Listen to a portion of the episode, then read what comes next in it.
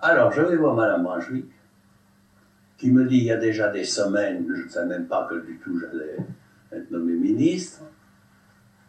Euh, il y a des semaines, je suis extrêmement ému, impressionné, elle avait le cœur sensible. Elle s'occupait beaucoup, beaucoup d'actions sociales de tout genre. Ce pas tout à fait l'action sociale de notre époque, enfin. Elle me dit, il faut faire quelque chose. Regardez, elle avait des paris soirs sur son bureau. Dis alors, que pouvons-nous faire? Je voudrais, puisque je suis à l'éducation nationale, que ces enfants soient dorénavant éduqués. Quelles sont vos, vos relations? Alors je lui dis, eh ben, il y a ce que j'appelle tout de même une espèce de constellation de, de, de faits. Le fils du directeur de Fresnes dans nos éclaireurs, le filleul du président du tribunal, et il y avait un, ah ben, euh, il y avait un fils Ricard. Oui, oui. Ricard, c'était le ministre de la Justice. Et son fils était aussi aux éclaireurs. Tout ça était chez les unionistes ou... Tout ça aux unionistes. Il y avait aussi alors des gens que je connaissais moins au sud de France. Mais enfin, et, euh, je n'ai pas eu connaissance qu'à ce moment-là, ils étaient dans des, dans des maisons pour s'occuper déjà un peu des, des gens. Alors, et aux unionistes, pour des raisons euh, idéologiques, enfin je veux dire de, de- pour des raisons religieuses. bah, C'est-à-dire plus protestant d'origine. Non mais tous ces gens-là, euh, Tous ces gens-là- Ricard était protestant. Ricard était sympathisant protestant, il voulait que son fils ait une éducation religieuse. Vous savez que le mouvement qu'on appelle les carognonistes faisait l'union entre tous ceux qui avaient euh, une vue spirituelle de la vie, mais pas confessionnelle forcément. Il y avait les protestants, et puis il y avait un grand nombre, je dirais même presque la moitié, en tout cas un grand tiers, de, juifs, de, gens comme il y a toujours en France qui sont catholiques de naissance, mais qui, qui un peu au dogme. Et par exemple, il y avait des familles juives qui me disaient, Monsieur, nous ne sommes pas du tout pratiquants de la synagogue, nous voudrions quand même que nos enfants aient une vue spirituelle et que le mot de Dieu puisse être prononcé. Voilà, à peu près. Alors, il y avait un ça.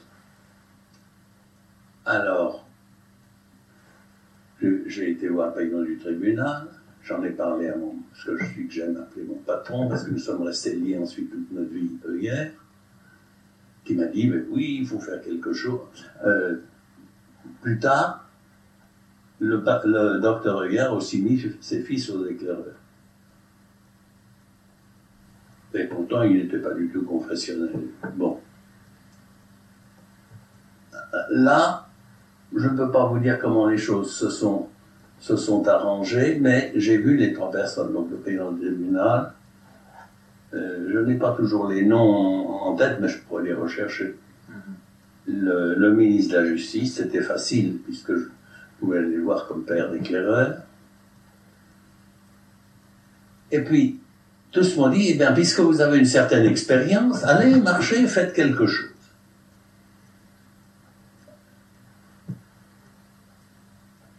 Alors j'ai dit, ben, je, voudrais voir, j'en ai déjà vu d'ailleurs, mais je voudrais voir des maisons telles qu'elles sont. Pourquoi est-ce qu'on les appelle les neufs J'avais vu faisant des tournées d'éclaireurs dans le Midi, une maison de redressement à Saverdin, Ariège, une vieille fondation protestante du temps les bourgeois protestants faisaient des fondations.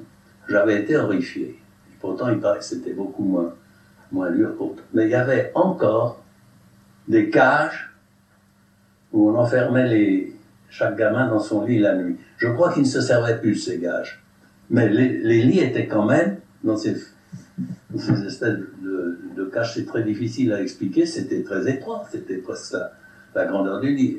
Parce que, avec certains voyous, il se passait des, des orgies telles dans la nuit qu'alors, par un système, une espèce de barre qui barrait l'ensemble du dortoir, d'un seul mouvement, on fermait les cages.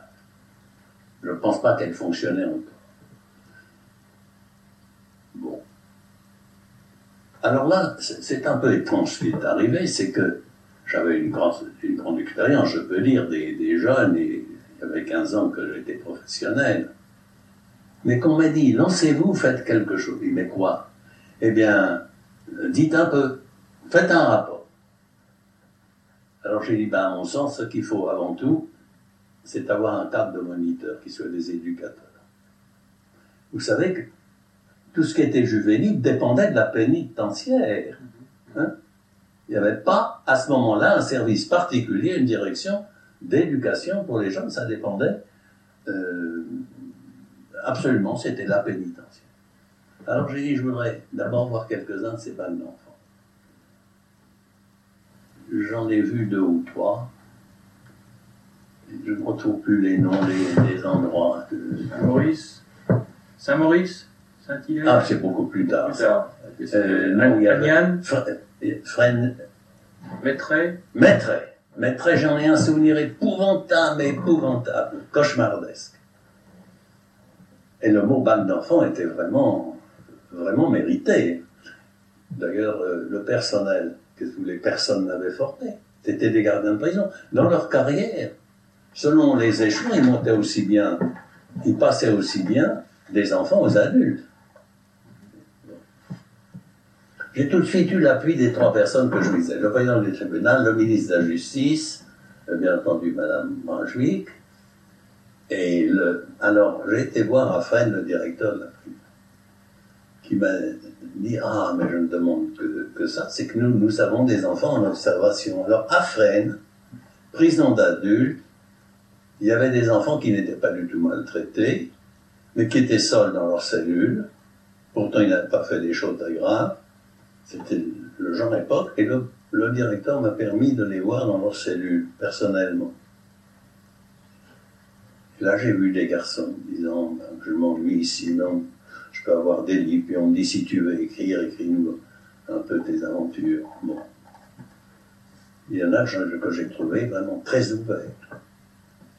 Ça m'a confirmé. Je me suis dit ben, Ce qu'il faut, c'est arriver à faire des instituts des, moniteurs, appelons-les comme ça, moniteurs éducateurs. Euh, la terminologie de l'époque, c'était quoi? Moniteur éducateur. C'était la, terminologie que j'avais dite au hasard. Comme ça, oui. Comme ça, moniteur éducateur. Alors, à l'éducation nationale, alors là, le ministre de l'éducation qui était Jean Zay, est un peu entré dans le coup, mais de très loin, il avait autre chose à faire. Euh, ou plutôt, c'était ses directeurs on dit, ben oui, on va vous donner des instituteurs. Car j'avais dit, si on veut faire tout de suite quelque chose, il faut prendre des gens qui sont déjà des pédagogues. Donc des instituteurs. Et on m'a dit, oui, vous aurez des instituteurs. Alors j'ai dit, euh, ben, il en faudra au moins une vingtaine.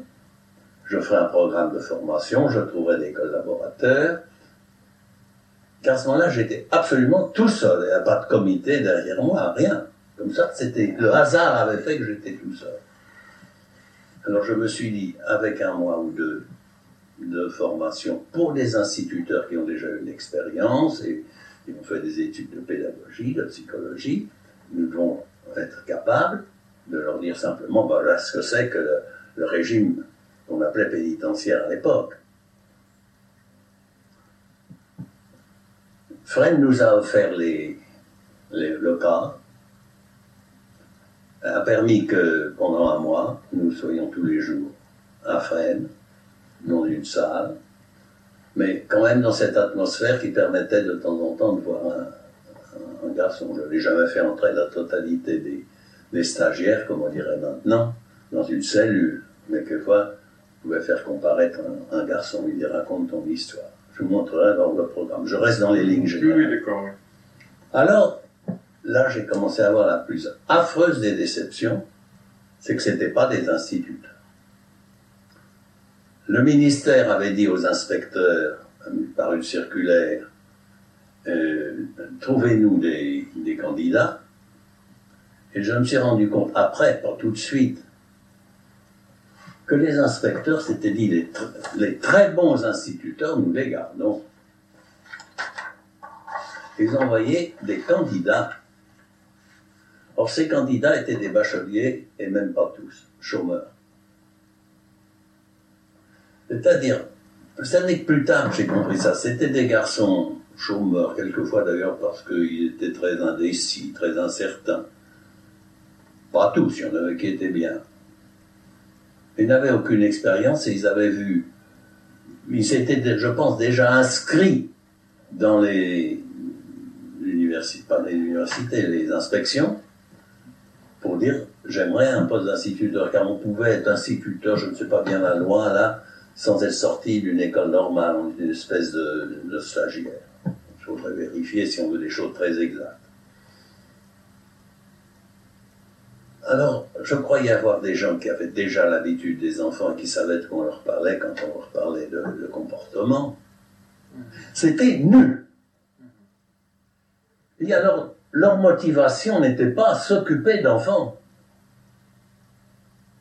Ce qui était en général la motivation des chefs éclaireurs, qui étaient tous bénévoles, pas? C'était cette, espèce de passion de s'occuper de, de gosses. Euh, leur motivation, d'ailleurs très honnête, c'était avoir un métier. Et eh ben, si on peut se glisser dans, dans euh, les écoles euh, primaires, et eh ben, je m'y glisse. Mais ils n'étaient pas du tout motivés par le souci de s'occuper de garçons. Sauf, mettons sur les 20, mettons 5 ou 6, qui, qui venaient justement des associations de jeunes. Soit scoutistes, soit JOC, ce genre-là. Bon, cela était motivé. Je disais même, ça m'est égal si je gagne très peu, euh, on va faire quelque chose. Il était très excité par la campagne d'Alexis Danon. Alors, Alexis Danon était sympathique. Je, je lui reprochais simplement de faire un peu trop de tapage et de publicité sur ces expressions qui sont des expressions de journalistes, une panne d'enfants, une espèce de trémolo dans, mhm. dans la plume. Pas dans la voix, mais dans la plume. Enfin, je crois que c'était un homme sincère. Je l'ai entendu après beaucoup discuter. Je crois qu'il était sincère. Il a d'ailleurs publié après ça, dans les années qui ont suivi, une revue. Vous la connaissez Alors, nous avons fait le fameux stage. J'ai retrouvé, j'ai pas trouvé grand chose. J'ai retrouvé le programme que le ministère avait fait. Vous l'avez peut-être pas, ça. Quand les articles. Tout ça, je vais vous le donner même mon premier jet de programme. Alors là, pas la peine que je l'explique en parole, vous verrez comment je concevais comme sujet la formation d'éducateurs, mais dont la base existait déjà, puisque normalement tout ça a été fait pour des instituteurs. Alors ça, ça s'est bien passé. Ça, c'est mon premier programme, ça c'est définitif. Et je vois en au crayon, j'ai mis les gens que j'avais alertés pour qu'ils puissent faire le cours. Car ça se présentait un peu comme une école. Il y avait des cours, 40 euh, minutes, et puis 20 minutes de discussion, de questions par les élèves. Et alors, ces, ces, gens-là étaient qui? Alors, ben, vous aviez eux hier, qui a fait une de show. Il y avait non, il y en a qui sont connus, d'autres qui, ont disparu. Euh, Madame Guichard de Clermont, qui, était présidente d'une offre sociale qui s'appelait, je crois, Secours à l'enfance. Sauvegarde de l'adolescence. Voilà. C'est à Paris, ça À Paris, euh, sur la rive gauche. Tout ça, vous trouverez. Madame Guichard, il y avait Lefebvre, mon collègue qui, lui, dirigeait les éclaireurs de France, c'est-à-dire les éclaireurs que des gens appelaient laïcs. Il y avait euh, François. Un, des fondateurs des CMEA, ça. C'est ça, c'est ça. Castor. Il y avait François, qui était aux éclaireurs de France, qui était, inspecteur général. Il y avait Chauveau, alors, Chauveau est intéressant, j'ai complètement perdu vue. Chauveau ne venait pas des mouvements de jeunesse, c'était un des, un des juristes qui était un des fonctionnaires du ministère de la justice, de l'éducation, et qui m'a beaucoup soutenu. Lui représentait alors euh, la loi, les lois telles qu'elles étaient, nous avions besoin qu'un juriste soit avec nous.